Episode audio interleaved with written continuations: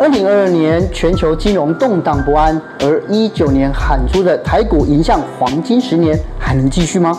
比方主主题式的 ETF，我如果看对这个趋势来讲，我的报酬率有可能比买零零零更高。就像台湾指数其实接近十三倍，其实在历史上真的算很便宜的。我们台湾是被低估了。今天邀请到投资专家陈乔宏，还有 Joanne，要教我们如何聪明存好股，报酬率轻松打趴大盘。小路，你现在不是每天都有在做国际新闻吗？嗯，对。那现在最重要的就是乌俄战争的国际新闻。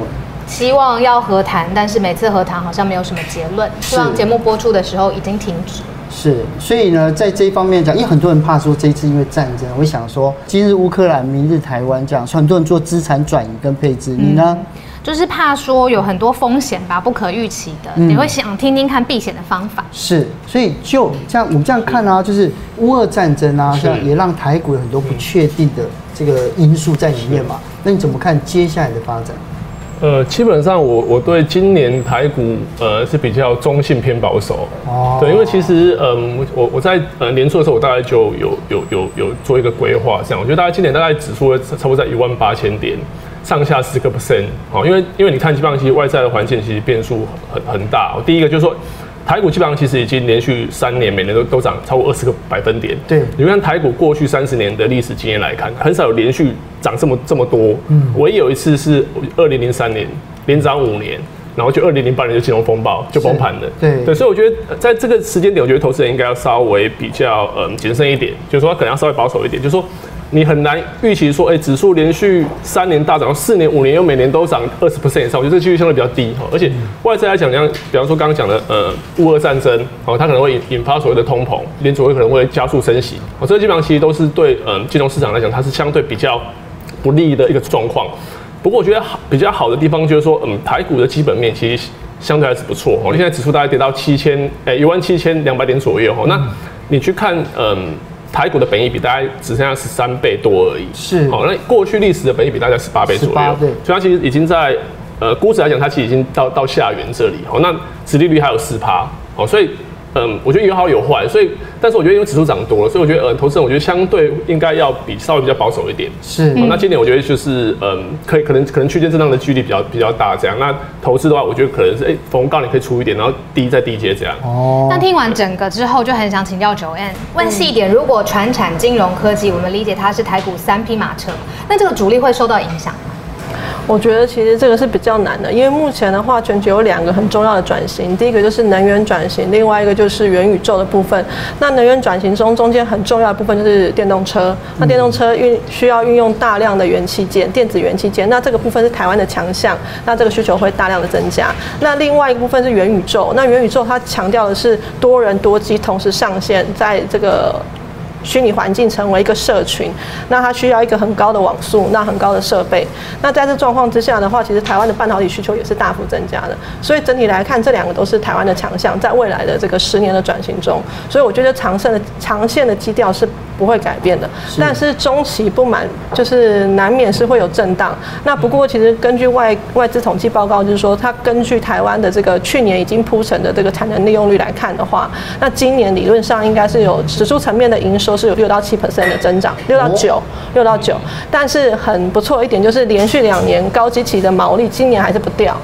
在台积电的维持下，其实都不掉。那大概是十五到三十 percent，看公司不等。那所以在这状况之下的话，我觉得电子行业其实没有真的没有太大的问题。是。那短线波动是很大。那如果看金融股的部分的话，过去两年美台的平均利率一直往上，那我们金融股也一直往上，时间点都刚刚好。但是呢，未来大家就看未来，未来美国其实应该是持续升息的，那台湾也是持续升息。那在状况下，金融股也没太大问题。那传产的话，其实更有利于这个通膨环境。那目前的话，就是不管是乌俄战争还是疫情造成供应链的状况，那这两部分都对传产来上都是加分的。所以三驾马车上面，我觉得就是基本面来看都十分的扎实。是，所以刚才啊，除了 Joanne 讲的这三台马车之外，那呃，就你自己在看呢，还有哪一些选择是我们可以去关注的呢？台股方面，我觉得应该这么讲，就是说我过去几年基本上，我觉得我都是以投资传产股为主。嗯，就是我我比方说像卢鸿啦、哦丰泰、宝雅哦，这个都是以投资传产股为主。但我觉得这这几年有一个趋势是很明很明确，就是说科技股，我觉得它基本上因为半导体的关系，它其实趋势是整往上非常非常明确。对，然后像早期我会觉得人家说科技股，就说哎。他如果推出一个新的产品，如果过十八个月，它的产品没有再更新的话，嗯，就很快就会就会股价就往下掉了。对，对。可是因为应用面真的太太广了，比方说半导体推出之后，你看像比方像五 G 啊，电动车啊，AIoT 啊，好，那像机器人，那个基本上就需要很大很很多的一个半导体的一个 sensor 这样哦，所以基本上我觉得那个趋势就是会让科技股变得不那么像科技股。所以我这几年基本上我觉得我开始就是。把一些传产部位转成就是就是半导体科技科技股为主，所以现在手上基本上持持有的股票大概有六成是电子股这样，是跟以前完全不一样。哦，对对对对对。那很好奇，Joanne 怎么看呢？就是说目前来看的话，台湾我觉得短期还是有两点因素比较短期的因素可以分析。第一个点就是说，呃，台湾的产能扩张，刚才提到电子股嘛，因为我们在去年跟今年其实都有一些产能扩张的计划，尤其是台积电、联电，他们都说大概整年来说有五到十 percent 的这个。呃，扩增扩产计划。那另外的话，台湾的资本支出的占比应该是占 GDP 里面大概三点五，是完胜。德国、韩国跟日本，那所以在这状况之下，台湾的这个电子股今年业绩增长，我觉得没有太大问题。是，所以在这状况之下，我觉得台股就是稳步走高。那另外的话，汇率部分也是受非常受惠于台币贬值嘛，因为最近美金的部分是波段的上上扬，那我们台台币就相对的回落。那在这况这个状况下的话，电子出口更有利，那通胀的环境也有利于我们的营收的增长，就是推高我们的售价，其实也是没有问题的。嗯。就这个脉络来说，如果看整个科技业或半导体来说，想请教 Joe，你会建议说应该追踪就是大盘的 ETF，还是主题式的 ETF 会比较好一点？呃，我觉得各有优缺点。比方说，你看像零零五零来讲好了，呃，我有上网查了一下，过去零零五零就是台湾五十嘛，哈，近十年的就是年化报酬率是四点五趴，嗯，十四点五趴，超高的，五年你就可以翻翻一倍。不过我觉得你你可能要期待说，长期来看，我觉得。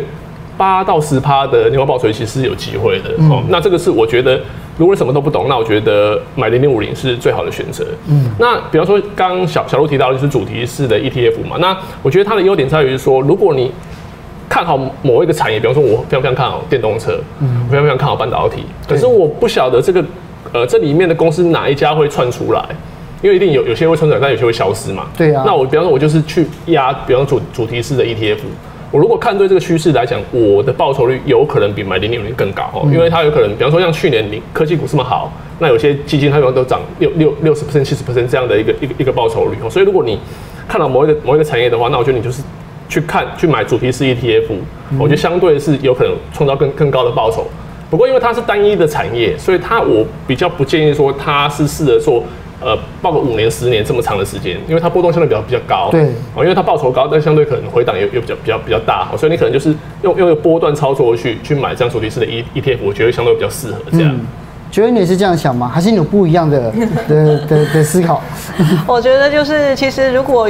对于就是有股龄五到十年的投资者，我觉得非常建议就是主题式的。就主题式。但是股龄就是股票投资年龄五到十年。疏松了就不适合了，对不对？对对对，因为是这样，就是说，其实行业的部分其实真的需要一些懂那个行业知识。那就像大家可能在二零年初就非常看好疫苗，但是疫苗。ETF 上市之后，也是目前应该要跌了四到五成嘛？对，跟我想的完全一样的，就是有一点点差距。它那个行业变化跟政策的开放也都状况不一样，而且疫苗也会迭代嘛，所以其实整个进程也不是这么好掌好掌握，而且技术都非常新。所以我是觉得，其实投资年龄低于这个五年以下的话，我是建议可以用一个多因子的方式来进行。对，多因子。那因为其实目前上全球的机构法人，不管是巴菲特。或是索罗斯，他们都是用多因子进行，因为一般来说，其实所谓的因子就是一种选股方式，就像我们台湾，因为环境利率环境非常低嘛，那我们就喜欢买股息高的，那我每天拿这个股息，我觉得很开心。那如果说你单纯用股息来这个去投资的话，但是其实效果不一定特别好。举例来说，像去年股息率最高的叫一个叫做热映，做做耳温枪的，股息率十一点四，然后但是。但是除夕前已经跌了六成，除夕后再跌五成，就是其实单因子对单因子的状况其实不是特别好，所以一般投资人也不会投投资热议嘛。第一个没有听过，第二个市值小，所以他们会。找别的方式，觉得一个舒服的方式进场。有些人买金融股之类的。嗯、那我们所以觉得单因子不是一个特别好的投资方式。那目前台湾的三十一档 ETF 中的话，其实有大部分都是单因子的，这比较可惜。像零零五零，它是市值型，它是市值因子，它是投资大型股为主。那像这个疫苗 ETF，它是以投资疫苗行业为主，所以它是产业的单因子 ETF。嗯、那在这个状况下的话，其实。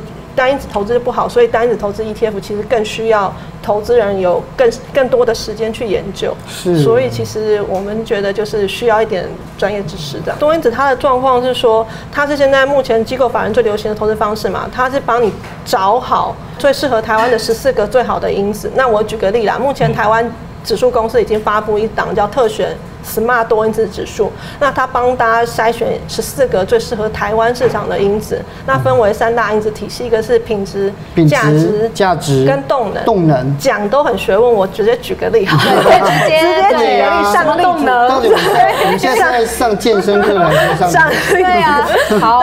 对，所谓品质因子，它其实就是选好股票啦。就像我们就是茫茫股海中一千只股票，我们怎么我们大家都想要挑好的股票，所谓好的就用品质因子去选。就像我们要想要挑台积。电台达电，台达电的这个那个转换器，在这个整个台全球的这个市占率其实非常高的。所以品质因子算是 E E S G 这种吗？对，它会利利用各种评分去找出好的好的因子，好的公司。嗯、那所谓的价值因子，听起来就是哎、欸、有价值。什么叫有价值？其实它指的是说我这个东公司被高估跟低估。它有个很著名的例子叫本益比。嗯、那如果我本益比。本益比低表示我这个被低估嘛，就像台湾指数其实接近十三倍，其实在历史上真的算很便宜的。我们台湾是被低估了，被低估蛮久的，所以这个价值因子就是用来选，哎，我现现于现在的股价，我的公司价值是低还是高，就是用这个动呃价值因子来选。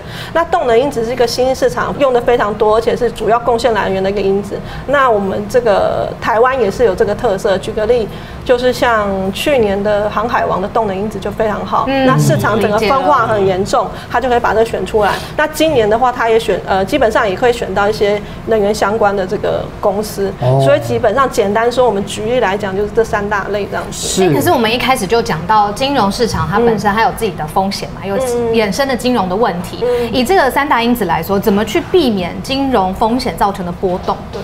金融风险简单一句就涨多了嘛，涨多了就该跌了。简单讲就是涨多该跌。所以理论上我们侦测所谓风险因子，就是说我们要挑出什么叫涨多了。所以我们基本上价值因子可以挑出什么是涨多了，就是偏离它基本价。那或者说动能因子，它短线跟它历史区间比涨太多了，那我们就把它卖掉。那卖掉你这个权重下来，那你就是会配到其他就是品质更正更好，但是动能。刚显现，但是还没有涨上去的价值因子上，嗯、所以这样就自动调节了。那这个大部分的话，多因子指数都是大概是一季调一次，所以其实有很好的轮动效果我这个算比较像是投信方面或者法人，其实他们来主动来调、来调整嘛，对不对？而、嗯、如果是投资者方面，我们要怎么样去注意呢？基本上其实就是呃，我觉得先看本益比啦，因为。涨多涨少其实都跟心理的预期有关嘛。那如果我觉得台积电是一千块，我都觉得它涨少。你看台一开始就讲到说台湾的本益比是被低估的。对对。然后可是现在看好像一万八就被就是涨多了，我就觉得很难买啊。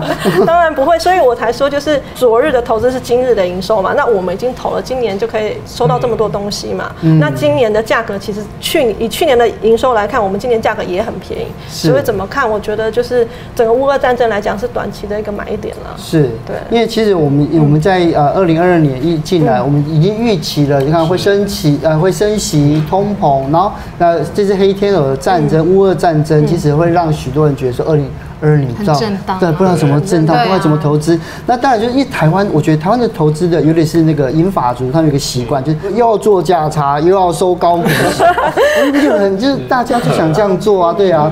那如果是这样的情况之下，就你觉得我们要怎么来建议这些这些投资朋友们？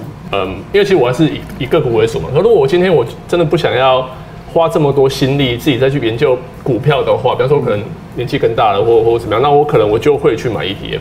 哦，我觉得这是最最简单的，就是我刚刚讲，比方说你看零零零五零，它年化报酬率可能过去十年大概有十十十四点五个五个百分点嘛，长期来看可能十趴是没有问题。那我觉得，嗯，对于退休族来讲，他要的其实是稳定的收益，就是说他是被动收入是要是要可以可以稳定起来，那波动不要太大，哦，那风险尽可能就是压到最最低为止，哦，那我觉得其实买 ETF 是一个好的选择。哦，所以就是高股息，那就选先先选股息，对不对？价差是先不要想它，对对对对对，那就是我觉得最好。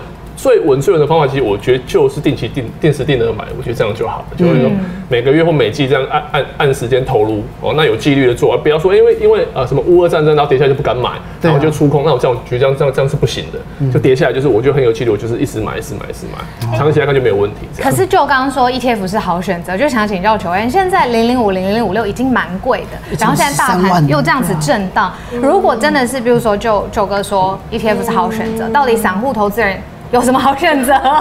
我还是说零零五零跟零零五六是单因子，那它有它的缺陷，所以我还是建议就是大投资人是用多因子方式来投资。嗯哼。那多因子方式除了是就是是机构法人一直在用的方式，另外它也是一个非常科学化、非常系统，而且排除人为因素的一种方法。嗯。而且长期来讲的话，它是个稳定资产增值的方式。那我们看到就是说，台湾现在目前已经有了这个特选 Smart 多因子指数，这个指数表现非常亮眼，就是可以看到我们指。指数呢，基本上过去十三年来，我们的不管就是价差的部分，就所谓报酬指数的部分，是大概是三百三十六个 percent，其实高于台湾股息指数是两百个 percent，这个差距非常大。所以基本上呢，股息指数在价格报酬方面不是不是最亮眼，可能是最差的，但是它股息高嘛，那所以。整体来讲的话，如果我们把价差跟股息都加在一起的话，这个多因子指数就是全球法人都用的这种方式，这种投资方式其实完胜于台湾目前市面市面上的指数这样子。嗯嗯，所以说，哎，有新的新的这个投资商品可以考虑哦。不过呢，最最后我就还是讲到，就是说，因为呃，我觉得在主动投资跟被动的收入上面，如果在二零二二年，我们要怎么样做一个平衡呢？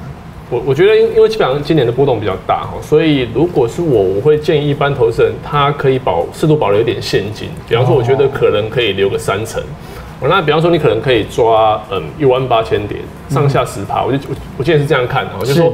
涨上去可能到两万点，我觉得它几乎就是天花板。天花板下来可能一万六，我觉得它可能就是地板。地板，除非还有地下室。对，除非 又又又又来一个新的一个黑黑天的，比方说可能可能北约又发动更更更大的战争，这个我我我没办法没办法预测。不过我觉得抓这样其实我觉得是比是稍微比较合理的。那我觉得呃以持股来讲，我觉得可以。